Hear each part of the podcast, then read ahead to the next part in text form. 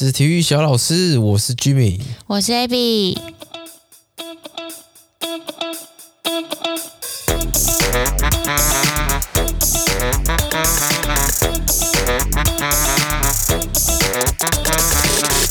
耶耶，大家好吗？大家好吗？大家最近可能有点紧张，有没有全境扩散的感觉？嗯，对，以前还觉得，哎，这个。COVID-19 好像好像还离我很远，然后最近就是发现，哎，身边渐渐开始就有人开始确诊。是我们今天录音的时间是五月十二，不确定还到高峰了没？今天的确诊案例大概是六万，那前几天以来就是每天大概都是从三四万啊、五万啊，然后今天到六万多这样。嗯，依照那个国外的这个经验，这曲线可能要到五月底六月才会是个高峰。然后所以。可能还有两个礼拜这样。对对对对。Okay, 希望高峰赶快过了。对，不管你是处在现在一个什么心态，你觉得哇，现在病毒很近啊，或是你现在正在确诊中，那我都希望你可以不要太紧张。是。对，一切都会都会过去的。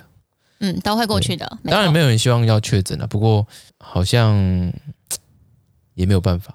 对，就是你也要可能要做好之后可能会确诊的心态准备吧。如果你先准备好。那到时候可能就比较不会这么手足无措或慌张啊。对，那最近呃，相信住在台湾的各位应该都知道，就是 CDC 一直在做滚动式的调整，滚动式的修正。对，你这个时候确诊应该要做什么事情，每天都好像都很复杂。那我们可以跟你说，就是现阶段五月十二号又有新的这个呃措施啊，因为像我们公司。就我同事有确诊啊，哦，今天也大家都开始确诊。如果你今天很不幸的就是你确诊了，那你应该要怎么办？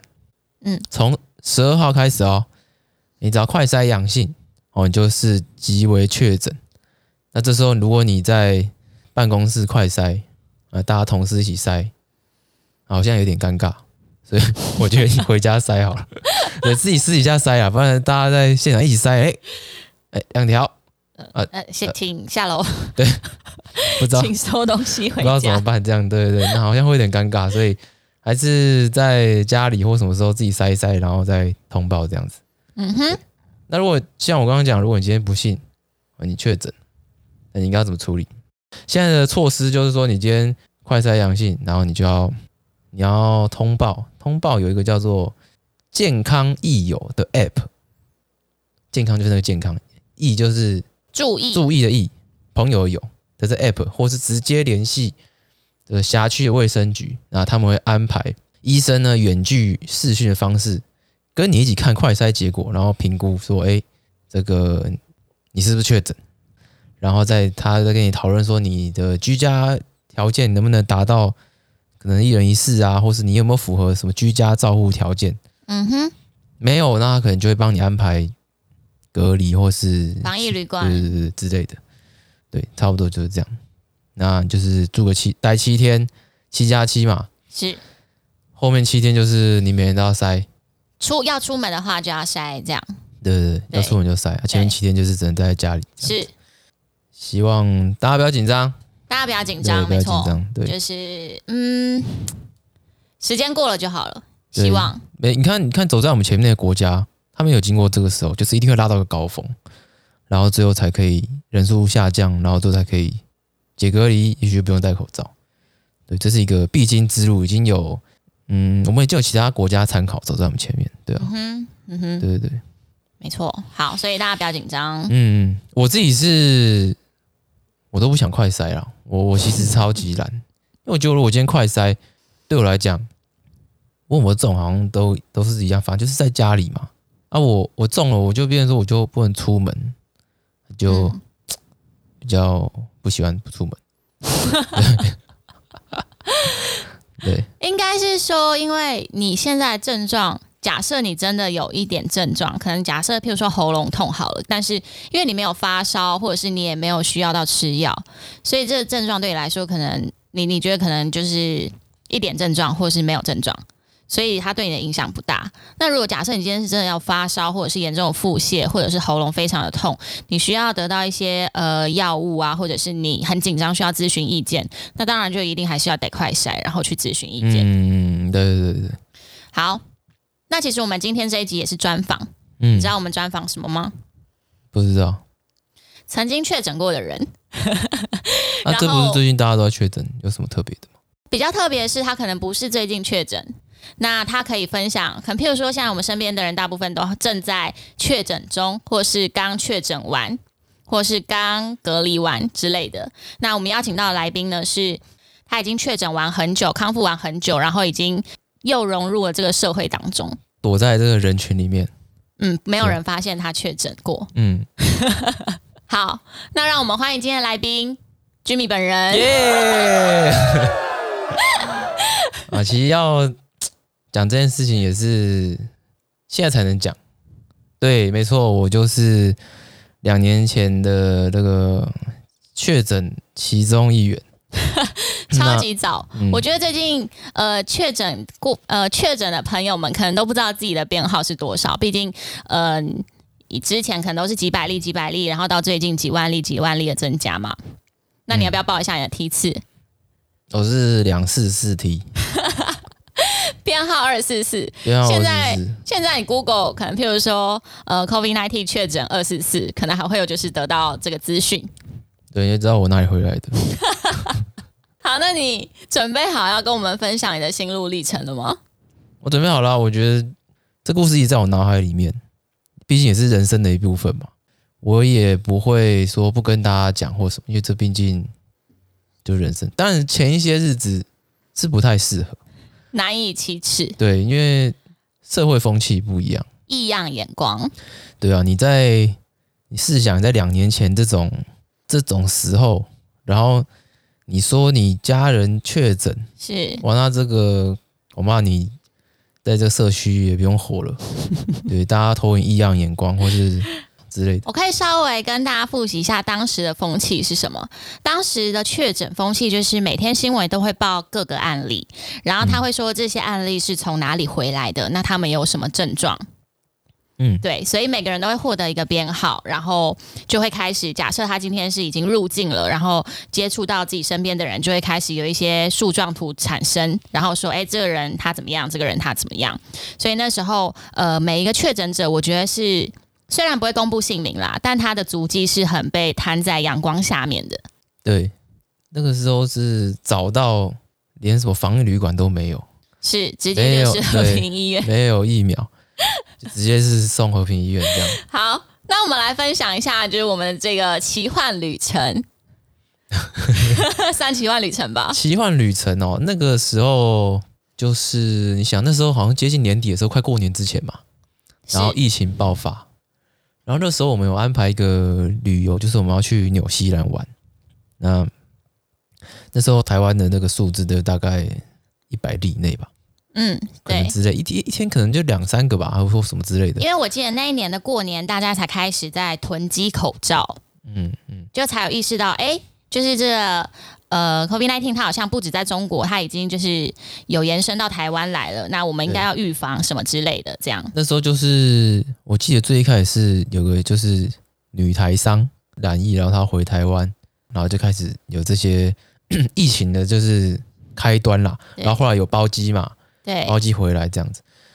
那那时候因为这个旅游是 schedule 好的，对，当然我们也有挣扎过，说，哎，到底要不要取消？嗯，那经过多方考量以后，我觉得嗯，还是可以，还是去吧。嗯，你还记得我们那时候考量是什么吗？那时候考量是说，哦，纽西兰好像是这个境外之地，疫情比台湾还好，对，要不然就去就去吧。对，因为我们去的地方其实是纽西兰的南岛。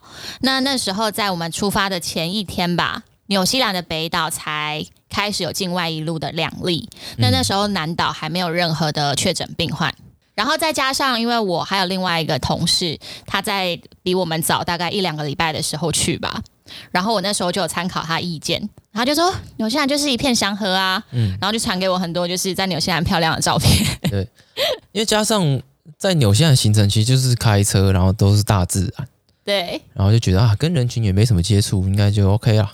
OK，反正只有我们两个二十四小时在一起。对对对对对。对，那呃，中间大概一度有没有参加一个一天的 tour？那要坐巴士。嗯，有可能是在那个时候染疫，我不知道。可是我们都有戴口罩了，对，我们还是都有戴口罩。然后我其实也不知道是哪个 moment 染疫，我觉得有可能是巴士，那也有可能是我在玩一个水上设施。那水上设施是跟对跟教练两个人窝在一个窝在一个密闭的舱门里面，很小的很小的潜水艇。对对对，之类，有有可能是那个时候，可是我也不知道是什么时候。等到我真的觉得很不舒服的那一天是，我们已经快要回国的前三天还四天吧？对，那一天是我们呃要去纽西兰南岛的库克山。嗯嗯，对。然后大概从傍晚开始吃完饭，哦，好像吃泡面吧，在我们我们都有带一个那个小锅子在那边煮泡面，在在室内煮泡面。嗯。然后吃完饭之后，我就觉得哦，不哪里怪怪，我觉得好不舒服哦。嗯，超级不舒服，头很痛，头昏脑胀，然后倦怠，对，倦怠，很怪的一个感觉，好像从来没有过的感觉。嗯，因为以前如果有这种类似头痛了的话，我就觉得我就赶快睡觉就好。对，可那一次比较不一样，就是我倦怠，然后累到我好像有点恍惚，洗澡都恍惚恍惚的这样子。嗯，我觉得我好不舒服，然后就想要赶快睡觉，然后我就就真的睡觉，然后隔天起来。就是觉得有有好一点，可是还是就怪怪的。嗯，然后隔天起来会有些有些行程嘛，我记得还去搭什么直升机看一些冰川呐、啊，还是什么的。啊，对对对，对啊，对那些人真是不好意思。对，然后我还是有戴口罩啦，在那个当下其实不舒服归不舒服，可是我也没有说我要去量什么体温或是要塞。那时候也没有得塞啦，哪有什么、嗯、哪有什么快塞？不过我们有带一些成药啦，嗯，就是可能就是止痛药啊、头痛药啊、感冒药啊，也没有耳温枪，所以我也没得量体温。可是我就是觉得我不舒服，然后睡一觉隔天有好一点，嗯，那也没有到全好。然后我记得是回台湾在前两三天，大概就是库克库克山的下一个行程了吧。嗯、然后我记得那时候还有一个就是说班机一直在取消，因为疫情的关系，班机开始在取消了。然后我们的班机。很幸运的是没有被取消，对，就前两天几乎都取消了，然后可能全部塞到我们这一班来，嗯，对。那其实后来就是，呃，从 Jimmy 开始不舒服，大概连续可能两三天之后，我们就有一点就是觉得，哎，那有没有可能确诊？嗯，对，就心里面有这个底，所以我们就想说，那接下来几天我们就都尽量不要出门。那我觉得纽西兰很好的地方是在纽西兰的一些旅馆啊，大部分旅馆或民宿，他们其实都有呃烹饪的设施，嗯嗯，就他们会有那个可能，譬如说 IH 炉啊，或者是烤箱啊，或者是琉璃台啊，所以基本上其实我们不我们不出门也是可以吃晚饭的，这样。对，基本上过了两天之后，我大概就身体就还好。就恢复元气这样，嗯，然后接下来就是准备搭飞机吧。对，不过因为我们心里面有底，就是哎，可能有机会确诊哦。对对对，那搭国际航班那时候我是戴着墨镜、戴口罩，嗯，全程我也没吃东西。我觉得我们可以先讲国内航班。嗯，你还记得我们从南岛搭到北岛吗？就是我们会先搭一个国内班机，然后再到北岛转国际线。嗯，然后那时候我们搭到北岛是小飞机，就是三个座三个座的那种。然后我还记得那时候坐在呃我坐中间，然后 Jimmy 坐我右边，然后我左边是一个外国的大妈，猛咳嗽。猛咳嗽，然后他不戴口罩，嗯、然后，然后我那时候我还有问他说：“哎，我有多个口罩，你有没有需要？”那我好像记得他就是回我说：“哦，没有啦，这只是感冒，没有关系，什么之类。”然后我心里面还想说：“我真的是太衰了吧，就是遇到一个不戴口不戴口罩，然后猛咳嗽的。”那时候没想到说：“没有没有，是我确诊，怕你染疫。” 没有，就没想到原来染疫的不是我左边的大妈，是我右边的先生。这样，搞不好他也有染疫，只是大家不知道。哦，也是有可能的那。那时候在纽西兰、澳洲，我觉得他们都是比较开放，就是是比较没有在查这些什么确诊个案。对，其实当下可能是他可能就是几十个，可是其实真正确诊可能已经早就超过了，只是大家就当成感冒或是没有通报，所以那些。黑素就很多，也是有可能，因为我记得我们其实，在最一开始下南岛的时候，然后我们租车嘛，那那时候我们一到南岛，其实就有问那个司机还是就是类似呃巴小巴士的司机，就说：“哎，那最近就是你觉得怎么样啊？你没有受到就是疫情的影响吗？什么的啊？”然后我记得那时候那个巴士司机他的说法就是超级乐观，他觉得纽西兰就没有什么事情啊，就是不担心不担心，这边很棒，对对对，觉得 have a nice trip 之类的，嗯、对。对好，然后那后来因为我们有觉得有可能会有染疫的几率，所以后来我们从纽西兰北岛回台湾的大概十一个小时吧，我们就是都戴着口罩，然后没有吃饭，应该也没有喝水。我印象当中，对对对，现在想起来真是救了附近的人。对对，原本想说，哎，不要染疫就好了，原来是保护别人呐、啊。好，那后来呢？后来回来台湾的时候是说，你要不要呃隔离还是筛检啊？要不要筛检？那时候要你填那个东西，你在入境之前就可以线上填好。那我照他原本的填法呢，我是不用筛检，我忘记把他问什么问题，我这样填下来，我是不用筛检，嗯、我就是回家观察这样。他可能问呃，有没有发烧还是什么之类的，反正我没有量，我不知道。而且当下我已经没有，我当下是没有症状了。嗯哼，所以我会觉得，哎、欸，不行不行，我觉得现在没症状，可是我之前前几天是很不舒服，是，我说我觉得可以筛开筛看看这样子，对，然后我们两个就被带到了一个呃，在被带到了就机场外面的筛检站，就外围啦，对啊，就是外围的筛检站啊，筛一筛，然后筛完之后就防疫计程车回家这样，对，然后回家就我们独立的空间嘛，是就我们两个，对对对对，然后就那时候好像是要怎样十四天。哦，那时候要隔离十四天，嗯，然后里长来送饭这样子，对，里长来送物资这样子，他会先送物资包啦，然后你如果你需要倒垃圾，就是你就放在外面，然后里长会协助。对。对，我记得那时候还没有人来敢来拿垃圾，还是什么，就是大家会很怕，虽然说你是隔离，就是不知道你们确诊就是隔离，嗯，对，离很远，他说，啊，你那个帮我放那里就好，就是你可能开门你要拿东西给他，他就说没关系没关系，你放那里放那里，然后你进去就好，我待会再拿。然后你看，从那个洞洞就会看到，就是你关门之后，他就拿了酒精狂喷你那个刚摸过的地方。嗯嗯，对。然后回去大概住两三天以后吧，然后就接到电话来说：“哎，那个请问是谁谁谁吗？”哦，我说是啊。哦，你那个那个确诊出来你是阳性，那个我们马上要找那个救护车队，你在哪里？我要找救护车。带你到医院，对。啊，我记得，因为我其实我们两个是同时筛检的嘛，嗯，那我的报告先出来，可是因为我报告上面是简体是失效的，所以我是不知道我是阳性还是阴性，嗯，那后来就等他他的报告出来，结果就是阳性这样，嗯，对，然后电话就来了，嗯，然后他说我嘛，然后因为我们那时候想说啊，这个 Abby 跟我在一起大概八九不离十。就所以我就说，哎、欸，那他是也要一起去？他说好，好，你们一起打包上车这样。然后，然后我就等等等电话嘛。是。然后那时候就是你知道，社会氛围就是，哎、欸，怎么有台救护车在这边？然后两个穿隔离装的人，就是你知道那个急诊室来的。然后就想，哎呀，这附近是有人确诊，谁谁谁住几楼？对，就会你走在路上就会引引发关注，你知道吗？然后他到的时候，我们就下去嘛。我们就口罩戴着，墨镜戴着，这样包紧紧的，然后就 赶快跳上那个救护车，然后果不其然，就是你知道，就有人走一走，停下来看，就围观嘛，然后就走，这附近大概有中标这样子，然后啪啪啪啪，然后就开走了，然后就到对，到和平医院这样子，对，到和平医院以后就直接。呃，他就走不同的门，对对对，他算是一个隔离防疫防疫防疫门吧，就是你直接是搭类似隔离的电梯，跟跟一般民众啊，或者是其他的医护不会接触到的电梯，嗯，那直接到就是到和平医院的隔离的有负压病房的楼层，对，隔负压隔离病房，是，那这个负压隔离病房它其实门很大，那它会有两两道门，对，第一道门就是很大的门，然后它进去会是一个小走廊的空间。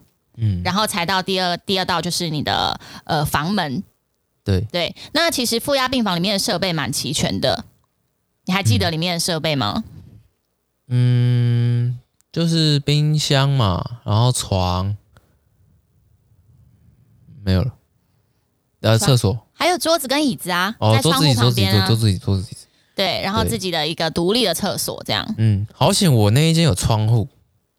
对，护理师还跟我说：“哦，你很幸运，没有窗户，你有窗户，隔壁那些没有窗户，就变成说他整天坐外面都不知道现在是白天还是晚上这样子。”然后进去之后就先照胸部 X 光嘛，嗯，然后一样还有一样先做 PCR 筛检，对对对，然后你的那个感染科医师会来关心你，这样、嗯、询问你有没有什么症状啊，啊然后看一下你的喉咙啊，什么情况这样子，然后跟你讲说，哎，你出院的标准是什么？需要三采阴你才可以出院，鼻子跟嘴巴都要采嘛，反正就是要连续三次阴才可以出院。对，你如果阴阴阳。哎，那就不行，请再累积三次。那你大概是好像第三天吧？我好像大概是第四天吧，因为其实我一进去之后，然后第一采，隔天就医生跑来说：“哎，你阴性哎。”然后我就想说，怎么可能？就是我们二十四小时都在一起，怎么会？但反正就是继续采，就没想到就是我连续踩三天，然后再加上我可能症状几乎没有。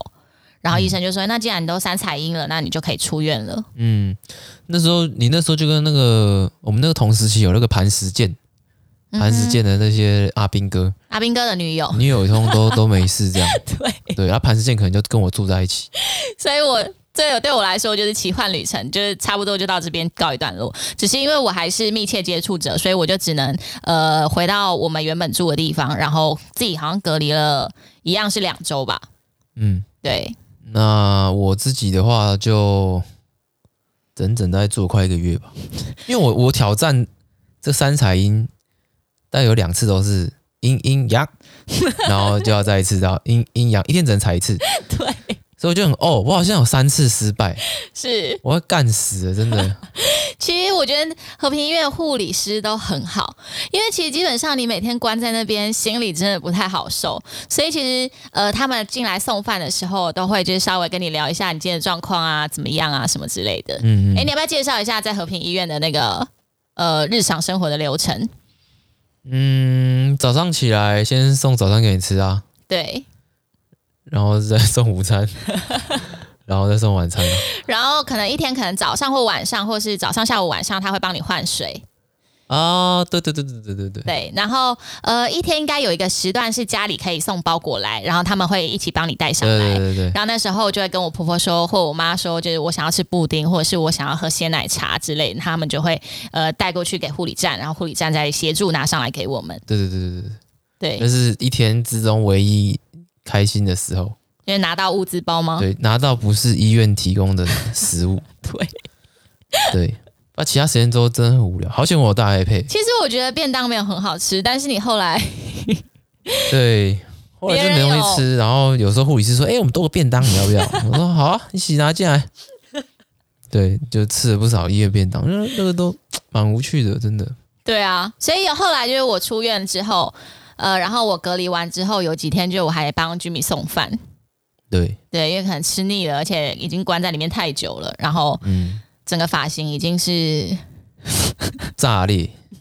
对，很幸运啊，那时候我照 X 光也说没有什么肺什么侵润还是什么现象，嗯，就是感觉没什么问题。对，只是就是这个时间持续的比较长。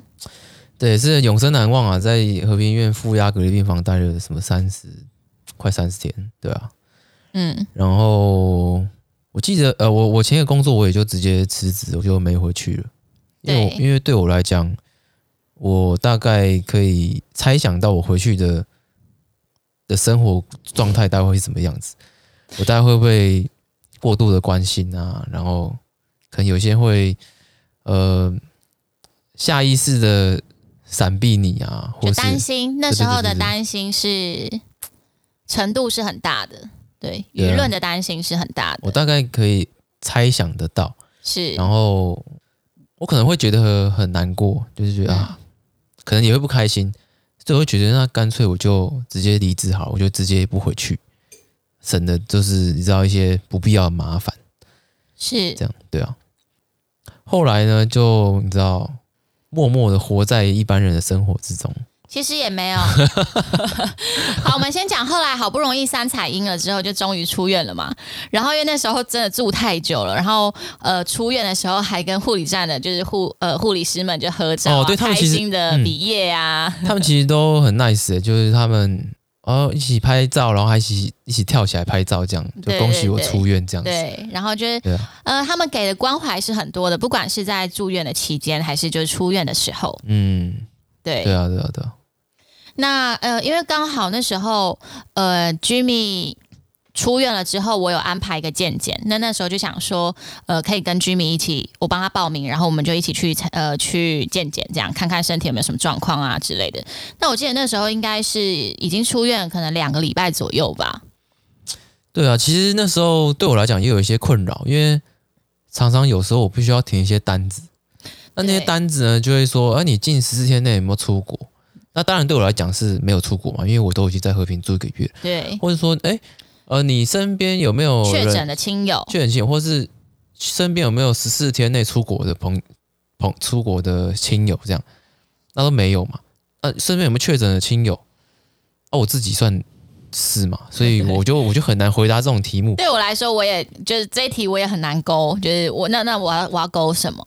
对对，对于那一次的健检的话，我就勾有，然后我说呃本人这样，嗯，确诊过。是，然后，然后我就照实勾，因为真的我也不知道要怎么勾，那我就说我有嘛，因为这真的是有，嗯哼，因为毕竟他是问亲友，可是我不知道我亲友有没有，可就我嘛。对，我们每次去做健检的时候，其实做完健检都会有供餐的时间，那他可能就是会是在一个呃吃饭的地方，然后看你要中式的早餐还是西式的早餐之类的。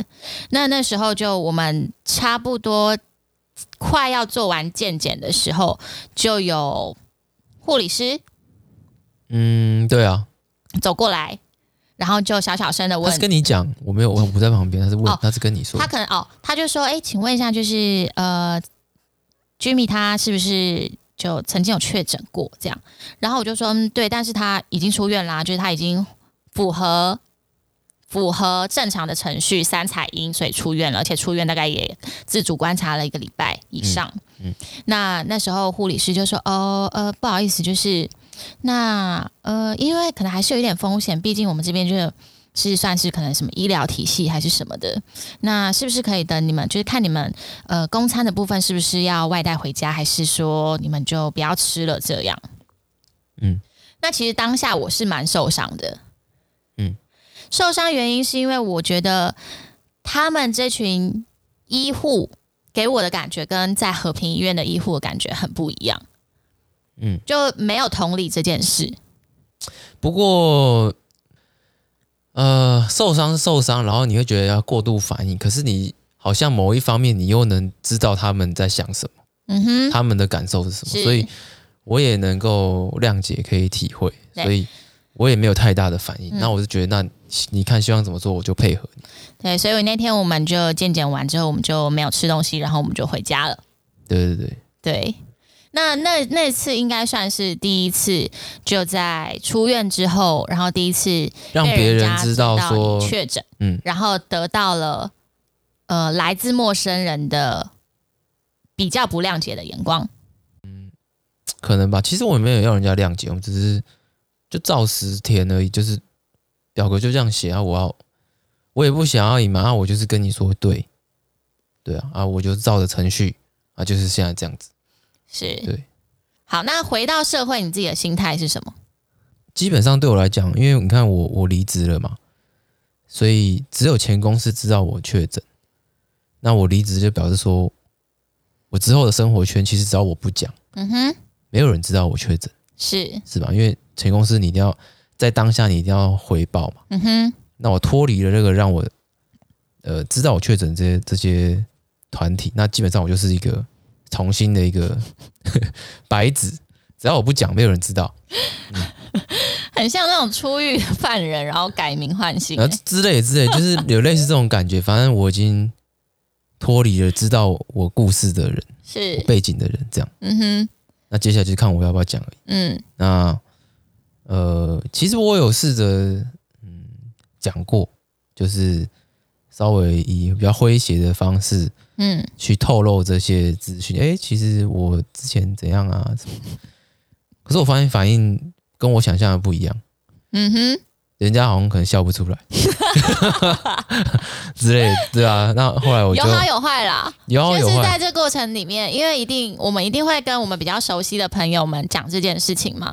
那其实，在纽西兰就会有一些朋友，他是很担心你的状况，那所以他同步也一直在追踪，就是你们有没有问题。那当知道有问题之后，他们也是担心大过于害怕。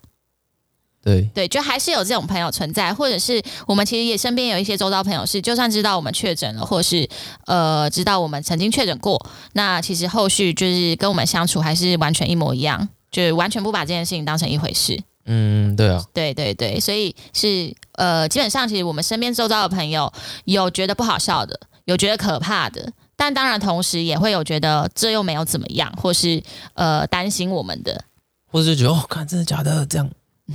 酷 这样子，对之类的吧。对，那是那后来我还是就偏向就是，我就我就不会去主动提这件事情。嗯哼，对，当然还是有好几度我都觉得哇，在这时候我来个放个冷箭应该很精彩啊，就是觉得啊在讨论疫情啊，那个谁谁的确诊啊什么什么，然后可能这时候说哎、欸，他说他目前还没有朋友确诊，我说是吗？其实有哎、欸。之类这样，你知道，就是但就是担心人家 会突然笑不出来。对对对，那我就我就还是就是你这样吞回去，我就没有讲。对我都好几度，我都很想要放冷箭，我都是吞回去。对对啊。不过现在两年啊，我们刚刚还少讲到一个，就是你认为有副作用这件事情吗？或是对身体比较不好的影响？嗯，我现在我先讲一下好，我我当初发病的时候，就是我很不舒服，就头痛啊，然后疲劳到不行。那两天之后大概就没有了。那回来和平医院，我发现其实我好像还是有一些症状，可是我没有发现的，因为那时候才刚开始，所以很少人知道会有什么症状。然后就开始有人发现说，哎，好像会失去什么味觉、嗅觉哦。嗯，然后就开始验证这件事情，因为我泡咖啡嘛。在负压隔离病房泡咖啡，然后我就去想，味觉、嗅觉，因为平常如果你没有特别去注意的话，你根本不知道你有没有什么味觉、嗅觉。是，然后我就特别去，去特别去闻那个味道，喝咖啡，我我就发现说，哎，我好像闻不到咖啡味。嗯，我只觉得我在喝热水。好，啊，热水没有咖啡的味道，这样子。所以我是，我可能是丧失嗅觉的。啊哈，啊哈，可是酸甜苦辣是可以，那就是味觉还有，可是你没有嗅觉。啊哈，对我我的状况大概是这样子。而且那时候不是会喘吗？其实我喘，觉得有点心理因素，因为我不知道到底是不是那个。对啊，就是你知道，现在就就像我觉得现在应该很多人会这样。哎，那个谁谁确诊？我现在好像有点头晕，我就觉得自己好像开始哪边有病这样，就是会心理因素。是，我觉得喘。我其实说真的，我也我也说不准是不是心理因素还是。但嗅觉是你明显有感觉到的。对，嗅觉应该是我可以肯定的，就是我拿咖啡这件事情来验证。对，对啊。好，哎，我突然想到一个问题，哎，嗯，就是你那时候在和平医院住了一个月，再加上我们其实去了纽西兰两个礼拜，所以你大概有接近可能一两个礼月的时间是没有剪头发的，所以你等于就是以一个炸毛的姿态出院的嘛。那你那时候就出院之后，你去理发厅，阿姨没有觉得哪边怪怪的吗？为什么？就是怎么会这么久没有修头发，就是乱扎一通？还好哎、欸，他就是他觉得怪，他也没有讲吧。哦，所以他你没有感觉到他好像觉得哪里怪怪这样？嗯，没有。哦，好，没有好。或是他觉得怪，可是他就可能觉得你是个怪人。有啊，那时候我跟你讲，我消失整整大概一个多月。对，会有人问啊，嗯、问一些说，哎、欸，这个人怎么？公司的人啦。是吗？公司一定知道啊，公司不用问啊，就可能平常打球的啊，每个六日都会出现。嗯，怎么突然一个多月这么久没见，这样无消无息这样子，对对对之类的，类似这种。对，好，那你刚刚要讲什么？呃，刚刚说负呃什么后遗症哦？啊，对对对，后遗症。后遗症，我好像没有特别感觉。嗯，所以现在嗅觉是回来的。嗅觉是吧？嗯，是是回来吧？可是你说有没有百分之百？其实说真的，我也说不准。嗯，我可是我没有特别觉得，好像嗅不到东西，对对对，就是咖啡现在是香的，对啊，对对啊之类的。后遗症也许现在没有搞，以后会有啊。可是不知道，对啊，对，毕竟也才两年而已嘛。对啊，那现在也没有那种得了十年以上的人去做研究报告，因为大家都是在一样的起跑点上。没有，我可能早一点了。对，我可能早一点。然后我有被我有被抓去验抗体啊，就是说大概一年后吧。嗯，就是一些实验中心，他可能要去验说啊，你当初确诊完，那你现在抗体还剩多少？嗯，自体的抗体。对，他就抽你抽血，看你意愿啦。对，有车马费。有车马费，对对对。然后他他的资料就来自于卫福部吧，他只知道你姓什么，可是他不知道你全名，这样。然后陈先生你好。对对对，然后他知道你电话，然后姓什么，问你要不要做这样子。嗯，对啊，差不多是这样。做了几次？两三两次吧。其实他最近没打电话给我，我还想要再赚一下车马费。那那时候他做完的报告，他有跟你说你的抗体是啊，有有他多寡之类的，他就问说，哎，那你这个结果呢？你想要？我那时候还很谨慎哦。嗯，他说你这个结果你想要寄 mail 呢，还是怎么样？我说哈。我说寄 mail，寄 mail 不就各自就泄露了吗？我说那你帮我寄简讯好了，反正你有手机嘛。哦，对对，所以那时候我对这各自我还很小心，就是不想要让人家知道。而且他一开始跟你说要到现场的时候，我记得他好像曾经跟你说，哎，你就带健保卡。然后那时候就想，嗯，带健保卡，那你不就知道我身份证字号跟我叫什么名字了吗？哦，好像是吧。对，然后你就问他说，嗯，我不能就出示简讯吗？哦，嗯，对吗？之类的，对、啊、对，对，所以那时候我真的也是很很保护自己。嗯，过了两年，终于把这件事情讲出来的心情如何？嗯，我知道我迟早会会讲。对，那我一直呃找不到一个好的 timing。当然，第一个就是我希望是可以保护自己嘛，但是不要在不好的 timing 去讲这件事情。嗯、那好的 timing 就是我觉得现在的 timing 不错。对，那。讲这件事情目的也就是跟大家说，哎，即便你今天哦你确诊了，或是你身边有确诊的人，那你可能惊慌失措，你很担心，那也许你听呃我这个分享分享，你可能就是稍微然后舒服一点。是我记得其实在，在、啊、呃出院其实没多久，Jimmy 曾经有一个朋友也是想要请他做一个这个确诊的专访。嗯，那其实那时候我们是拒绝的。对，那那时候拒绝的原因就是觉得当时的风气可能还没有办法，就把这件事情曝光在阳光底下，可能会让自己不太好受，或者是受伤害。对对对，是啊，是。所以我们当下其实就是说，嗯，我们觉得那个时间点还不适合，看是不是呃后面。一点再说之类的。那因为最近刚好就是疫情的高峰，可能快要来了。那身边身边的人也渐渐开始会有可能，每个人都会有认识到确诊的朋友或者是亲友。那对这件事情，可能的包容力就会相对的比较大。嗯，对，那也可能比较可以接受这件事情了，所以呃才会想说趁这个时间，然后跟大家分享。对，就是你要今天确诊怎么办，或是你身边有确诊怎么办？你要给他们什么样的关心哦，或者什么样的反应，对，都可以思考一下。是，希望对于这个社会是有注意的啦。就是我把这件事情分享出来，我觉得应该是有帮助的。毕竟你就是曾经在和平医院住了快要一个月。对，如果是像我这种住三天的，可能可以。就是，那你这个就是玩一玩一招啊，对，那个。晃一下哦，原来长这样啊！负压隔离体验记。对，对啊，嗯，对。现在其实我们还是不知道为什么我们二十四小时相处，但我还是阴性。所以你应该被抓去做实验。我也觉得当初就是要实验的人应该是我才对。对啊，对啊，好啊，终于就是把这件事情讲出来了。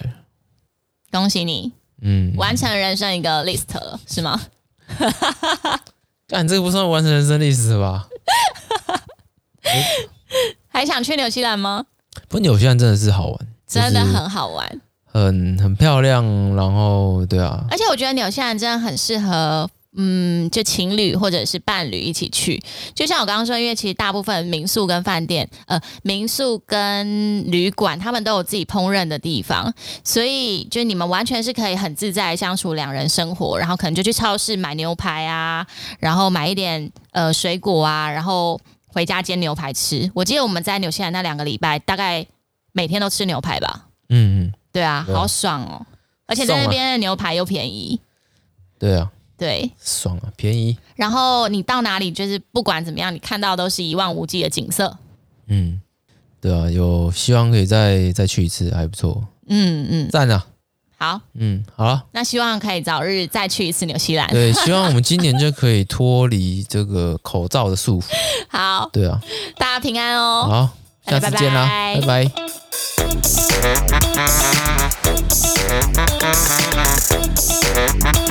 拜。